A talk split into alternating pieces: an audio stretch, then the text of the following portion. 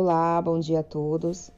Queria compartilhar com vocês uma meditação no livro de Números, capítulo 21, versículo 4, a serpente de bronze. Então partiram do Monte Or pelo caminho do Mar Vermelho, a rodear pela terra de Edom. Porém, a alma do povo angustiou-se naquele caminho, e o povo falou contra Deus e contra Moisés. Por que nos fizeste subir do Egito para que morrêssemos nesse deserto? Pois aqui nem pão nem água há, e a nossa alma tem fastio desse pão tão vil. Então o Senhor mandou entre o povo serpentes ardentes, que picaram o povo, e morreu muita gente em Israel. Aí uma meditação na minha Bíblia aqui de estudo, é, que fala coragem no caminho. Há ocasiões em que cada cristão tem desânimo por causa do caminho.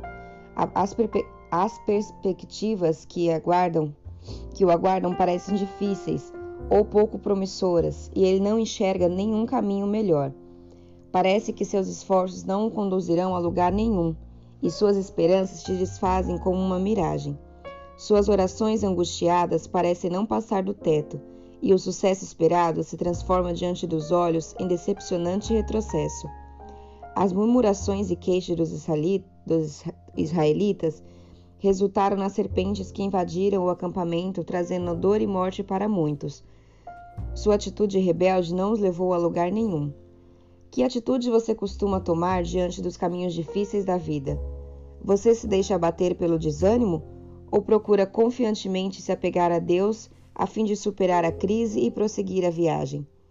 Ore a Deus buscando forças e vontade para avançar. Não desanime diante das lutas da vida Antes, lembre-se que Deus permite que lhe venham provações é porque ele tem a melhor das razões para isso. Corajosamente, avance sem olhar para trás e sem tirar a mão do arado. Nunca volte atrás na sua decisão de seguir o caminho para o céu, pois Canaã é a terra certa. Então é isso, gente, uma pequena meditação nessa quarta-feira. Vocês tenham todos um dia abençoado.